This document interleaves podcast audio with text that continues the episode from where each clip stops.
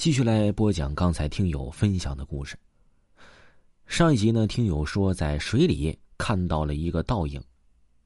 这个倒影呢，非常的真实，就感觉有人在水上行走。他当时啊，手的汗毛汗水全出来了，毛都立起来了。我感觉我全身已经像文文一样发白了。文文把手电筒一扔，像牛一样边跑边叫。我不能快速跑啊。我实在是没有办法，因为呢，我朋友老头的眼睛不是像我们一样很正常的，全跑在他一个人后面也不好。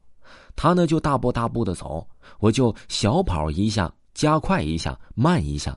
这个时候我腿都是软的，感觉这二百米的小路像几万米一样。终于跑到了水库的外面，我的摩托车就停在了那个路上。我们两个居然没有看到文文。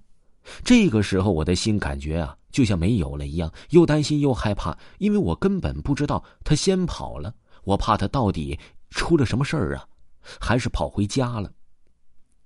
我们呢，骑摩托下，到了公路，我感觉我的车呢像是要翻了一样，因为手都在发抖。不一会儿啊，摩托车在这个路上照到了文文的身影，我们呢就赶紧开到了文文的旁边。可见文文还在一直跑，惊慌失措的，就感觉此时啊，他整个人魂儿都丢了。但是文文的脸上确实是跟我们普通人的脸有些不太一样，他的脸呢狰狞可怖，而且非常可怕。我们赶紧停车，一把抓住了他，他就感觉像此时神志不清的，一样推着我们。我们呢，也就拍着他的背，感觉到这文文嘴里好像在胡说着一些什么，但是呢，你却听不出来他说的到底是哪国话。我们就一直这样拍着他的背，摸着他的背，慢慢慢慢的摸索着他。他忽然缓过来了，直勾勾的看着我们，好像这个时候，这样才是完全真正的文文。我们呢，就把他扶上了我的摩托。我再上去开车，心想他这个样子，现在我们回去，我也非常害怕他家里说什么，因为那个时候嘛，这农村呢应该都比较有说法，而且呢，就感觉文文呢此时这本人呢好像受到了一些惊吓，是那种惊吓的样子。反正呢，这前面就到了雷公井了。我们呢就说在老头家缓一缓吧，缓好了再走。回到家里呢，可能你也就没啥事儿了。到了老头家呀，看到了文文的样子像很冷一样，我们就开着火。但是呢，那天呢天气非常的热，我们呢都敢下水那种。于是呢，我们就让文文坐在了火边烤火，我们两个呢就在旁边站着，一直看着他。这老头啊，烧了一壶水给我们喝。大概过了四十多分钟吧，我们呢都有点缓过来了。文文呢突然机灵一下，好像整个人的魂儿跑走了似的，也是看他的样子完全缓过来了，嘴唇呢也逐渐恢复了气色。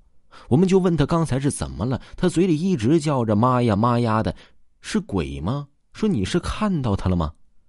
听见这个，他汗毛又立起来了，好像他又忽然回到了刚才的记忆一样。他说呀，有一群影子想把他抓住。他说我不知道这个，我是不是被吓着了？说我还是产生幻觉什么的。反正那个水库里面的影子都是真的，我也确确实实能看到那水面上站着了一个人影，而且呢，那个人影应该就是实体的。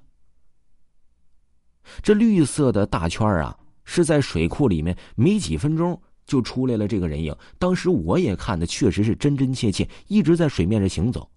水库上，当我们三个讲这个故事的时候呢，我们刚好抬头看了一下钟表，现在呢已经刚刚好十二点多了。这个点儿又加上刚才在水库里面发生的那些事儿，我是根本也不敢回去了。可惜这文文这个人怎么说呢？他的性格不一样，他呢生怕就要回去。生怕他妈早上起来看见他没在家骂他，而且呢，他还在吃中药，所以没有办法，他此时必须得回家。我们两个在回家的路上，我这个手啊也一直抖，一直抖。此时的路啊也完全的一片漆黑。此时呢，我也生怕开进河里再碰到那个绿色的人影。在这之后呢，我们终于顺利的到家了，各回各家。文文呢也终于吃到了中药，但是呢，在这近几天，好像感觉到文文的身体一直不是很好，而且呢。他的神志也不是那么的太清楚，也是听他妈妈说的，所以呢，他妈妈就给他吃了更多更多的中药，而且呢，他好像近期也没有去上学，应该是对看见那个绿色的人影还是心有余悸吧。听众朋友，听友分享的故事就给您播讲完了。如果呢没有听够本部专辑，可以听一下维华新出的专辑《维华讲大案纪实》的节目，全部都是真实的案件。点击头像即可收听本部专辑，依然在限免当中。